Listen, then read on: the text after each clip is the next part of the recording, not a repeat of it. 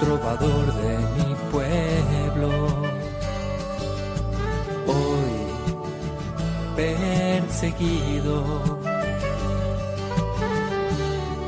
por servir al Señor.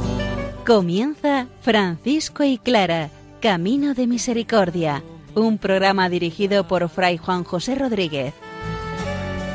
a la dama pobreza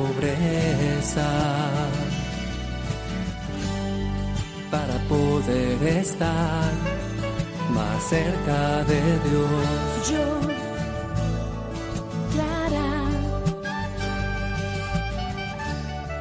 he dejado mi casa. Un saludo fraterno de paz y bien, hermanos. San Francisco nos está mostrando las admoniciones. Particularmente estudiamos hoy la admonición número 23 titulada Más acerca de la humildad. San Francisco nos habla que dentro de las relaciones de los hermanos menores ha de existir la humildad como signo externo de ese sin propio que los hermanos deben vivir. Clara, por su parte, nos muestra su testamento en cuanto a la rectitud de vida y la fidelidad a la fe y a la pobreza. Mostrar con las obras lo que vive el corazón. Escuchemos, hermanos, la palabra del Señor, que sea ella la que nos ponga en el itinerario verdadero para encontrarnos con el Señor dentro del camino franciscano.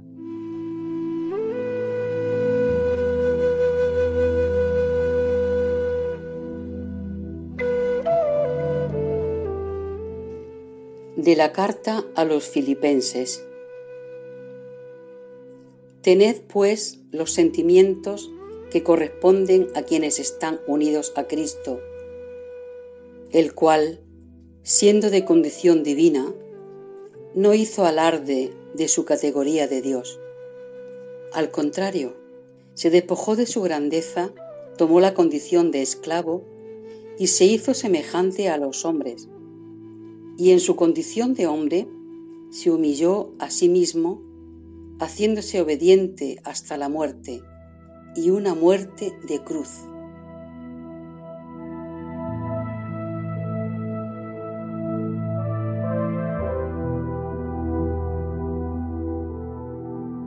Los entendidos de los escritos franciscanos hacen una selección de las admoniciones, estructurando las admoniciones desde la 17 a la 26 en el discernimiento acerca de las relaciones.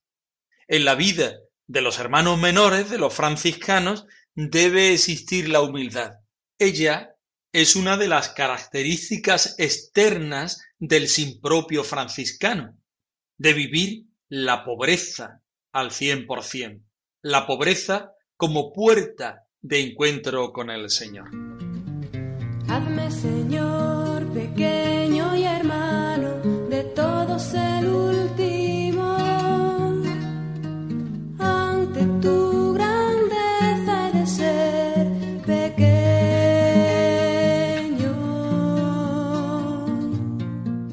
Bienaventurado el siervo a quien se encuentra tan humilde entre sus súbditos, como si estuviera entre sus señores. Bienaventurado el siervo que permanece siempre bajo la vara de la corrección.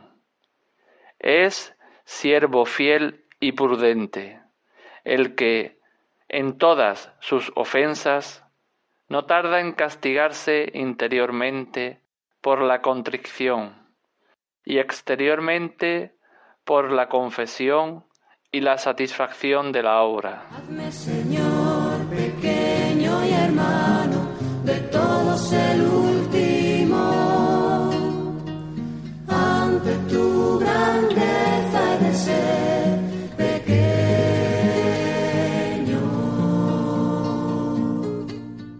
Comenzamos dando una definición de la humildad. Si vamos al diccionario y buscamos la palabra humildad, descubrimos que es la virtud que consiste en el conocimiento de las propias limitaciones y debilidades y en obrar de acuerdo con este conocimiento. La humildad es volvernos tierra, humus. La palabra humildad viene del latín de humus, y el humus es la tierra, en lo que se pisa, en lo que está a la base de todo, en lo que nos hace estar de pie, firmes, reconocer nuestras limitaciones y debilidades y obrar de acuerdo con este conocimiento nos hace pequeños, pero a la vez fuertes. También la humildad es la bajeza de nacimiento o de cualquier especie, en el sentido de decir, mira, este hombre es humilde, humilde porque su familia era muy pobre, humilde porque es de una casta, humilde, etc. O también se relaciona con la sumisión y con el rendimiento. Si damos un paso más adelante y buscamos esta expresión, esta palabra en un diccionario teológico, nos encontramos que la humildad es una virtud humana, está a la base humana, no a la base cristiana, es previo, es algo común con todos los hombres, creyentes o no, cristianos o no. Y esta virtud humana está atribuida a quien ha desarrollado la conciencia de sus propias limitaciones y debilidades. Para ser humilde debes conocerte a ti mismo y conociéndote a ti mismo obrar en consecuencia de quién eres y de lo que vives y de lo que puedes llegar y hasta dónde puedes llegar. El color actual del hábito franciscano es marrón, marrón al igual que el color de la tierra. La tierra es la que nos enseña plásticamente, podemos decir, a ser humildes. El marrón también nos lleva a la, al color de la madera, al color y a la forma de la cruz en que muere nuestro Señor Jesucristo desde la humildad, como bien dice el texto que hemos leído y que a continuación eh, trabajaremos. Vamos a dar un paso más. Vamos al sentido franciscano, la definición franciscana de la humildad. Es la contraposición entre la propia realidad del hermano menor, de la hermana pobre, del franciscano, de la franciscana, contra o frente al poder que hay en el mundo. También la humildad es el camino que nos lleva a la verdad, a la verdad de nosotros mismos, pero también a la verdad de los otros, a la verdad del mundo, y podríamos poner este término en mayúscula, a la verdad de Dios. Quien es humilde se encuentra con Dios porque la humildad es una definición de Dios. La humildad es camino de conversión, es ponerse en el espejo, por utilizar esta expresión clariana, y ver quién soy para bien y para mal. Y por último, podemos decir que la humildad siempre está en relación con la fraternidad, aquella que me invita a vivir quién soy y cómo soy con respecto a los otros hermanos, dándonos igual que los hermanos que el otro sea un siervo o que sea un señor. Somos lo que somos ante Dios y no más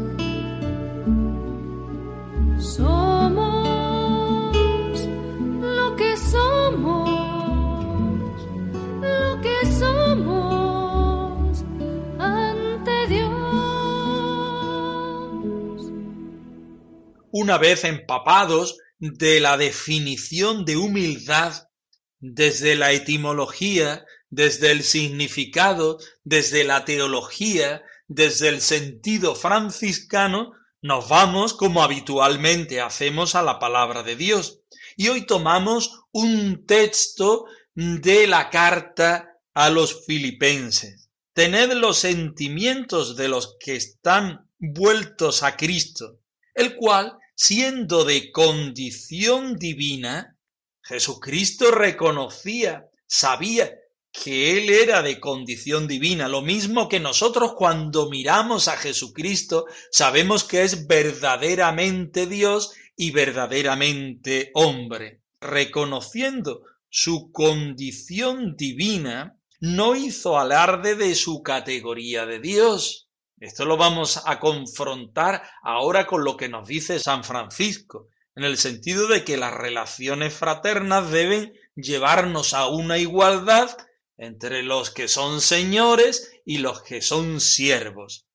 Pues Jesús conoce su realidad humana, su realidad divina, conoce nuestra realidad y frente a nosotros no alardea de su condición divina, sino que es capaz de, olvidando su condición divina, ponerse en el lugar humano, en el lugar de los pobres. Nos lo dice el texto, el cual siendo de condición divina, no hizo alarde de su categoría de Dios, al contrario, tomó la condición de esclavo y se puso en el último puesto, reconociendo quién era, no teniendo una falsa humildad, que es negar lo que a ti Dios te ha dado, lo que tu naturaleza tiene de por sí, sino reconociendo lo que tú eres quien tú eres, tú haces opción de ponerte en el lugar que quieres, en el caso de Jesucristo, en el último lugar.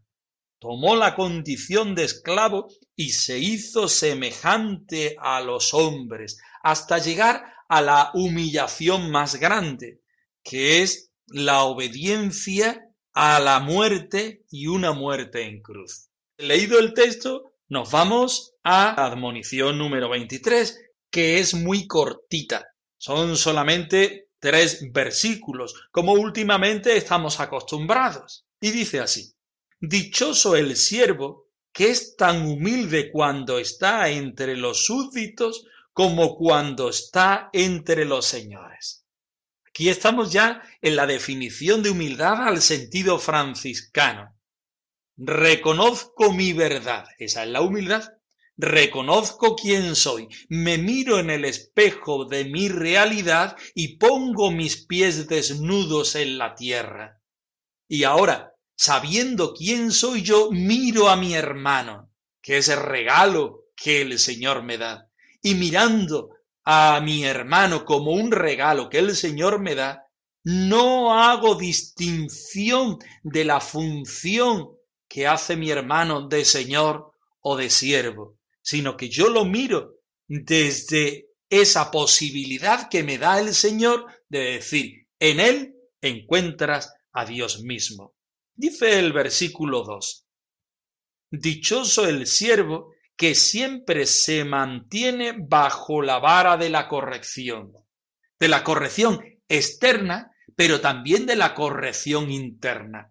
Aquel hermano, aquella persona, aquel creyente, aquel franciscano que es capaz de evaluarse a sí mismo, de examinarse a sí mismo desde esta clave de la humildad que nos posibilita ser verdaderos hermanos menores, porque nos hace pobres, porque nos hace dependientes, porque tenemos que recurrir una y otra vez al Señor, una y otra vez a la fraternidad y una y otra vez a nuestro propio examen.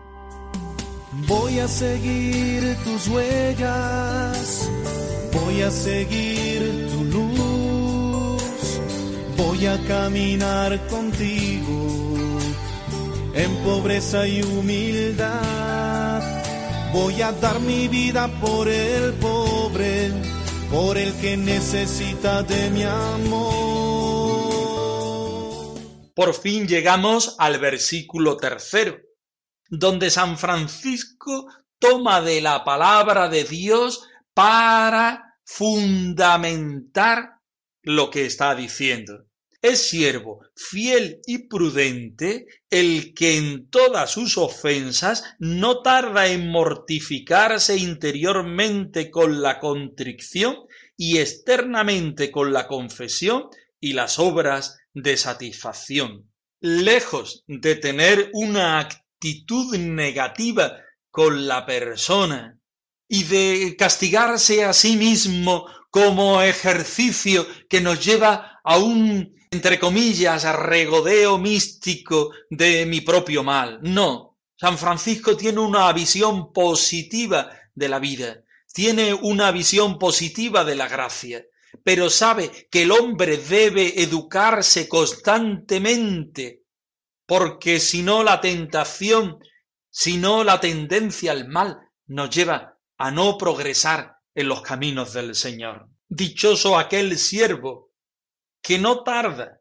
en mortificarse interiormente por la contrición. Podríamos decir todavía una palabra más fuerte, más que mortificarse, que es castigarse. Castigarse en el sentido de educarse, de estar ojo a visor a que las tentaciones, incluso el descuido, nos puede llevar a vivir en una vida que sea ramplona, que no nos deje ver realmente lo que está pasando en nuestro interior. Tenemos que estar despiertos, tenemos que estar vigilantes a lo que en la vida estamos viviendo o dejando de vivir. Eso interiormente, pero exteriormente una de las mediaciones que nos ayuda a ser verdaderamente humildes es confesar nuestros pecados.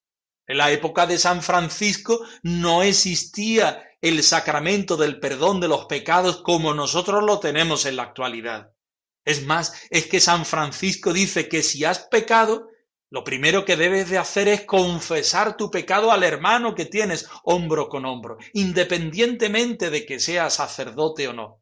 Porque el hecho de echar fuera, de confesar el pecado, ya es una ayuda grande para que salga de ti y para que se te perdone. Y decía él, a continuación, cuando encuentres un sacerdote, se notaba que dentro de la orden no había todavía muchos sacerdotes y había que buscarlos en otro lugar. Cuando encuentre otros sacerdotes, vive el sacramento del perdón de los pecados. Sacar exteriormente por la confesión y también por las obras de satisfacción.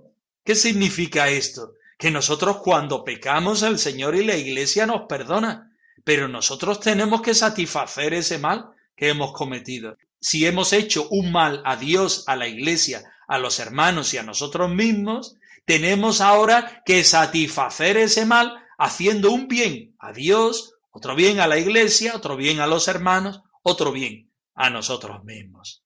El humilde, por tanto, es aquel que reconoce su verdad que se pone en su sitio exacto y que desde ese lugar es capaz de vivir la vida como una expresión y como una acogida del don que es Dios.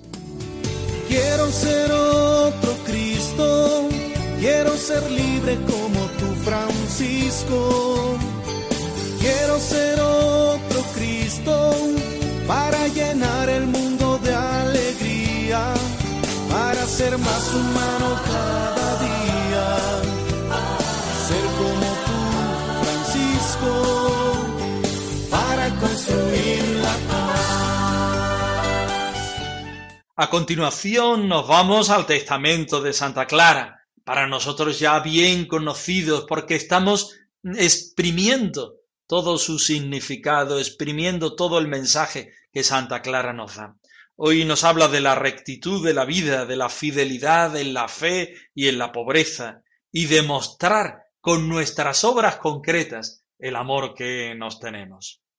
Vamos a escuchar el texto.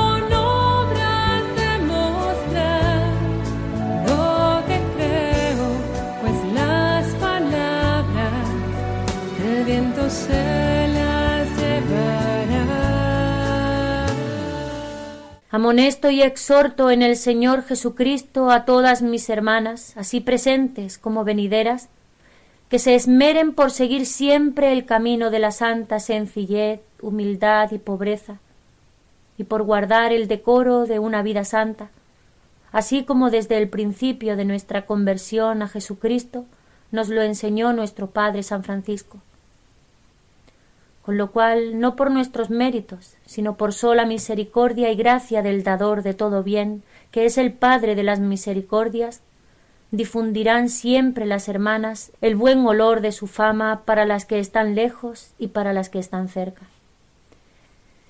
Y amándoos mutuamente en la caridad de Cristo, manifestad externamente con vuestras obras el amor que os tenéis internamente, a fin de que, estimuladas las hermanas con este ejemplo, crezcan continuamente en el amor de Dios y en la recíproca caridad.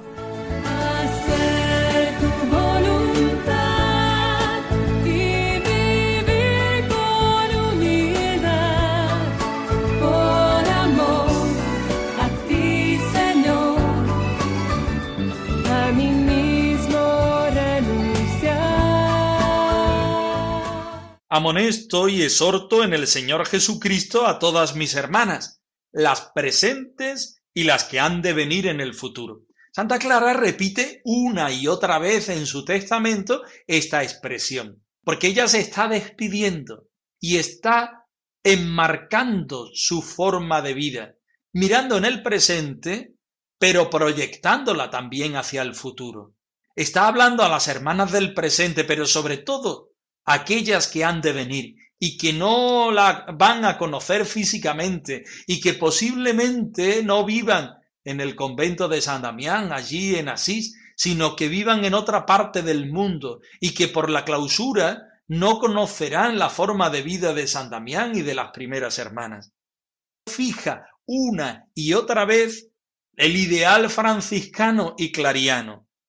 Esfuércense siempre, dice, en seguir el camino de la santa simplicidad, la humildad y la pobreza.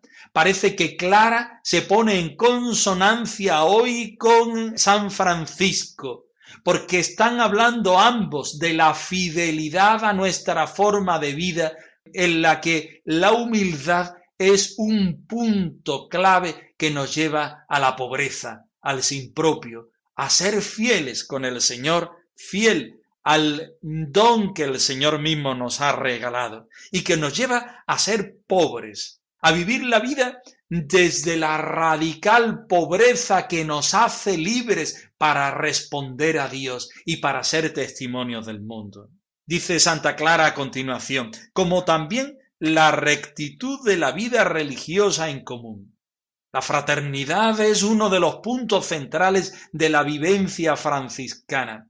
Y esto que vivimos personalmente, somos capaces de hacerlo porque los hermanos nos llevan a ello, nos educaron en un principio, hacemos vida común en la actualidad y lo dejamos como el mejor testimonio para los que vienen detrás.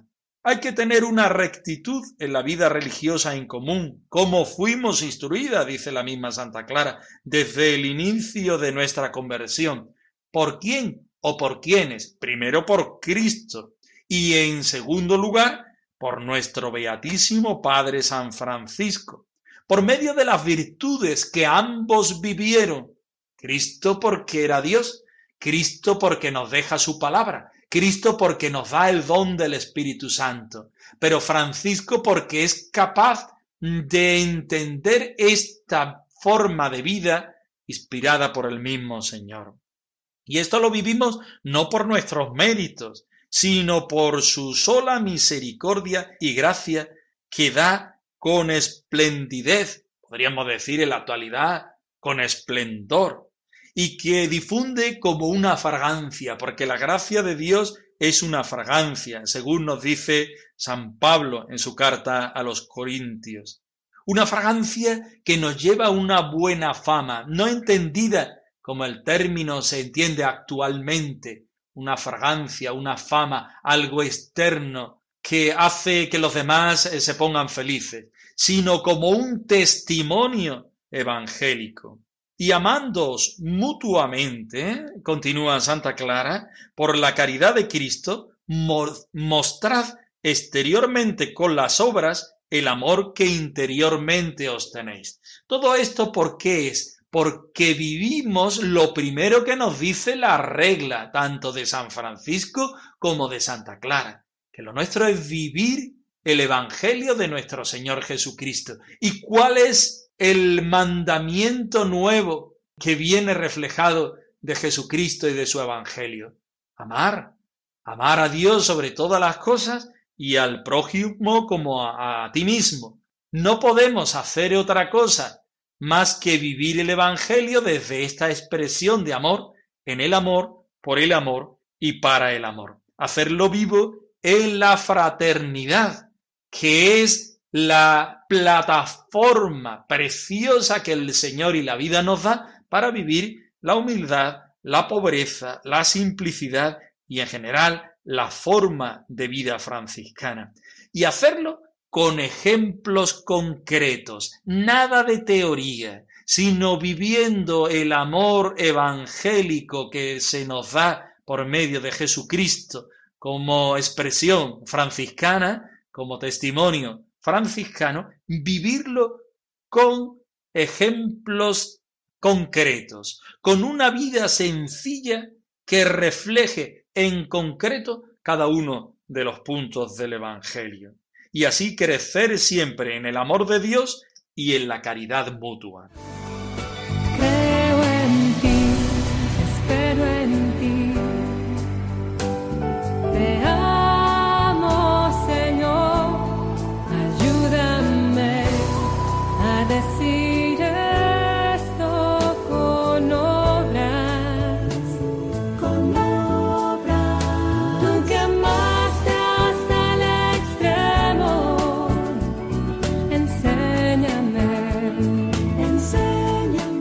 Francisco y clara arroba radiomaria.es. Os dejamos la dirección del correo electrónico por si queréis poneros en contacto con nosotros en algún momento.